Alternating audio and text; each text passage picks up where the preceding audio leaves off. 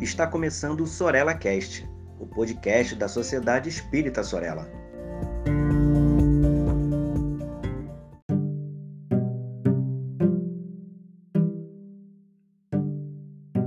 Olá, nós queremos dar as boas-vindas para você que nesse momento reservou um tempinho da sua rotina, da sua vida, para acompanhar o nosso podcast. Eu sou o Saulo Monteiro e está começando mais um episódio da série Mediunidade com Palhano e Hermínio.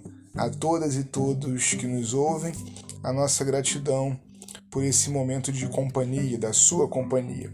Hoje a gente está encerrando o primeiro capítulo do livro Diversidade dos Carismas.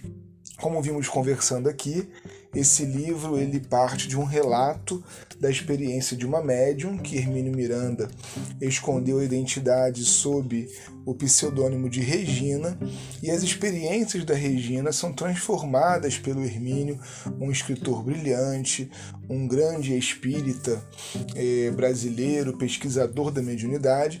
Esses relatos são transformados em uma análise doutrinária. Então, nesse livro, Hermínio tem compartilhado muito daquilo que vivenciou junto a Regina, porque trabalharam longamente em um grupo espírita juntos, é, em uma grande é, colcha de retalhos que vai nos auxiliar no campo também da nossa mediunidade. E essa colcha de retalhos vai tomando forma conforme a gente vai conhecendo um pouco melhor as experiências pelas quais a Regina passou. Hoje, particularmente, nós vamos conversar um pouco sobre a mediunidade da Regina e sua institucionalização. Na verdade, como está ficando claro, conversar sobre a mediunidade da Regina é também um jeito de nós conversarmos sobre a mediunidade, a mediunidade espírita e a maneira como ela tem se expressado nas instituições. É bom lembrar para início da nossa conversa que nem sempre a mediunidade esteve institucionalizada. Houve um momento, para falarmos do movimento espírita brasileiro somente, em que a mediunidade de modo espontâneo, a mediunidade positiva, aquela que Kardec chamaria de mediunidade natural, já chegava até os centros espíritas pronta, desenhada, resolvida. As pessoas conheciam a mediunidade em reuniões muitas vezes familiares ou nas expressões cotidianas da vida e iam até o centro espírita eh, já se reconhecendo médiuns. Isso mudou um pouco com a popularização do Espiritismo e nós teremos um episódio, inclusive extra, que vem aí, para conversarmos especialmente sobre o desenvolvimento, o chamado desenvolvimento mediúnico. Mas hoje aqui o importante do texto do Hermínio, nesse item 8, do capítulo 1 de Diversidade dos Carismas, é entender a questão da inibição versus a infalibilidade do médium. É, quando ele fala do médium e a instituição, do médium e especialmente o dirigente da reunião mediúnica, ele reconhece que há aí algo muito sensível para os dois lados dessa questão. O lado do médium, que é aquela criatura mais sensível, ele começa o texto reconhecendo que o médium ele é por si mesmo mais sensível. Ora, antes de ser médium, ele é um sensitivo. E uma coisa que costuma atingir de maneira muito intensa é, a sensibilidade do médium ou da médium é a questão da crítica sobretudo quando a crítica é injusta. A mediunidade sendo é, o aprofundamento de um sentido ainda um tanto desconhecido é, pela humanidade, de um ponto de vista é, científico, oficial, é um sentido que torna a criatura realmente mais sensível. Mas ele fala que é necessário distinguir sensibilidade de melindre, aquela sensibilidade natural, esperada, da própria concepção do que seja mediunidade, e aquela sensibilidade exagerada, exacerbada, né? onde muitas vezes, é, diante da crítica, a criatura, né? o, o médium, se sente realmente perseguido, se sente é, alvo né? de comentários exagerados, e ele reconhece que do outro lado há alguém que precisa indicar pontos de melhoria, há alguém que precisa é, fornecer dados de realidade, muitas vezes ajudando o médium a separar aquilo que possa vir a ser fantasia do que realmente é a percepção mediúnica. Mas aí nesse ponto Hermínio vai estabelecer quatro critérios em que ele entende que o dirigente mediúnico, aquele que está responsável de alguma forma na instituição espírita pela mediunidade do outro, precisa guardar. Ele diz que são quatro qualidades é, necessárias, urgentes, muito importantes: equilíbrio, sensatez, experiência e segurança. O dirigente mediúnico precisa passar é, junto a essa é, é, essa crítica construtiva que faz parte do processo, já vimos isso aqui, não é mesmo? A produção mediúnica ela não pode se garantir nela mesma. A segurança da produção de um médium tem uma relação direta com a crítica que ele vai receber. Vamos falar antes da palavra crítica, a palavra análise. A produção mediúnica precisa ser analisada. Ela não pode vir e ficar como se pronta fosse. Que médium tem condições de se dizer, de assegurar um médium pronto, um médium acabado. Isso não existe entre nós, habitantes da Terra. Então, se o dirigente precisa ter essa ferramenta da análise, e que é quase sempre uma análise crítica, no sentido de ajudar o médium a perceber o que é e o que não é na sua mediunidade, ora, o olhar de quem está vendo de fora é essencial para que nós médiums percebamos aquilo que está se passando com a nossa mediunidade. O olhar de quem está de dentro, muitas vezes em transe, em algumas oportunidades em transe inconsciente, nunca foi suficiente para que ele entenda a sua mediunidade. Então, se esse olhar de fora ele é essencial, ele não pode ser um olhar de implicância ele não pode ser um, um, olhar de intolerância, de estreiteza, de ciúme quase. O Hermínio diz aqui que muitas vezes quem está desse lado de fora desejava ser médium.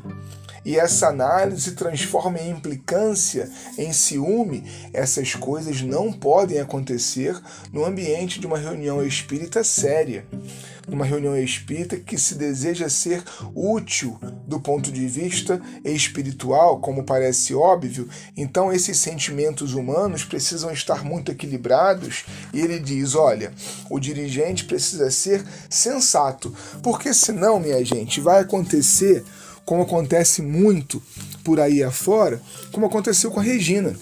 Ela se viu inibida Hermínio vai passar para um outro ponto aqui no seu texto, dizendo que a mediunidade, quando ela aparece, quando ela eclode, naqueles que ele vai chamar então de médium iniciante, muitas vezes as críticas que vêm com essa é, é, convicção de que está certo, de que está errado, a crítica que vem a dizer para o médium se ele é ou se ele não é médium, a crítica que vem com esse caráter de perseguição à faculdade mediúnica, dizendo, como vimos já em episódios anteriores, o que, que o médium pode ou não fazer, como deve ser a sua faculdade, isso muitas vezes torna um médium iniciante irrecuperável, porque ele vai se embotar na crença daqueles valores que o outro disse para ele que a sua mediunidade é ou deveria deixar de ser. No entanto, Hermínio fala que tem um outro lado que também torna irrecuperável muitos médios, que é a questão da convicção de infalibilidade. Então vejam bem que tenso é o processo da construção da mediunidade, do amadurecimento do médium, porque não dá para ter uma crítica excessiva que raie pelo ciúme, pela perseguição, mas não dá para não ter crítica aquele médium que se entende infalível, aquele médium que se enxerga como pronto, como dono de um processo absolutamente realizado, finalizado, esse, segundo Hermínio, precisa ser abandonado. Porque os próprios espíritos superiores, orientadores, como ele chama aqui, não vão insistir com alguém que se enxerga pronto. Quem de nós está pronto, não é mesmo? Então me parece que esse encerramento de capítulo 1 é um duplo recado àqueles que dirigem a mediunidade dos outros. Cuidado com a crítica excessiva, porque do outro lado há alguém hipersensível. E essa crítica pode fazer o outro perder a empolgação e a espontaneidade, o que é mais importante, da sua mediunidade. Mas Hermínio também diria ao médium com esse texto aqui: cuidado com a sensação de infalibilidade. Cuidado com a ideia de que você não tem nada a aprender. Cuidado com o pensamento de que os espíritos que te guiam sabem tudo e que aquilo que eles disserem você fará. Porque mesmo Kardec precisou distinguir das comunicações mediúnicas que lhe chegavam o que era só a opinião dos espíritos e o que era efetivamente a doutrina espírita. Há um texto, um trecho desse texto, que nós precisamos ler porque ele justifica não só esse nosso episódio, mas ele justifica particularmente a nossa empolgação por fazer um estudo acerca de Hermínio. Ele diz: Isto nos leva a pensar com uma ponta de angústia na quantidade de pessoas programadas para o exercício da mediunidade, com responsabilidades e compromissos muito sérios nessa área tão crítica, que não conseguem vencer as primeiras dificuldades, derrotadas pelo desencanto com as pessoas que deveriam estar preparadas para ajudá-las e encaminhá-las ao trabalho tão necessário quanto redentor que é a mediunidade. Então, nós que estamos diante de médios iniciantes, carinho, atenção, paciência, cuidado, mas também franqueza, análise, objetividade nos comentários acerca da produção mediúnica do outro. Se fizermos isso com carinho, atenção e amor, do outro lado, com certeza teremos alguém, no caso, um médium ou uma médium, um pouco mais abertos àquilo que está sendo dito. Por outro lado, se nós somos daqueles que estamos praticando a mediunidade e, sobretudo, iniciando nesse processo, atenção, ouvidos abertos e atentos àqueles que se mostrarem equilibrados e sensatos para analisar o que está acontecendo conosco. E meus irmãos e minhas irmãs, se você passa por um processo mediúnico qualquer, e buscou uma instituição, e nesse lugar não está se sentindo acolhido, compreendido, escutado, mas antes disso julgado, perseguido, procure um outro lugar. Porque nós não estamos aprisionados pela instituição. A instituição só existe porque nós, seres humanos, existimos. E ela se justifica, a sua existência se justifica no tratamento àquilo que nós estamos apresentando. Não significa que a instituição é má ou ruim, mas que ela não se adequou àquilo que eu estou precisando, que ela não tem a me oferecer aquilo de que eu preciso. Nós teremos, na inspiração de Ivone Pereira, um episódio extra para tratarmos só disso, já que esse é um assunto que tem mexido tanto conosco e que tem sido alvo de muitos comentários daqueles que consomem o nosso podcast. Bom, desejamos nesse momento um ótimo final de 2020 e, sobretudo, um 2021 muito mais propício para o nosso movimento espiritual de crescimento e progresso. Fiquem com Deus e obrigado pela atenção de vocês.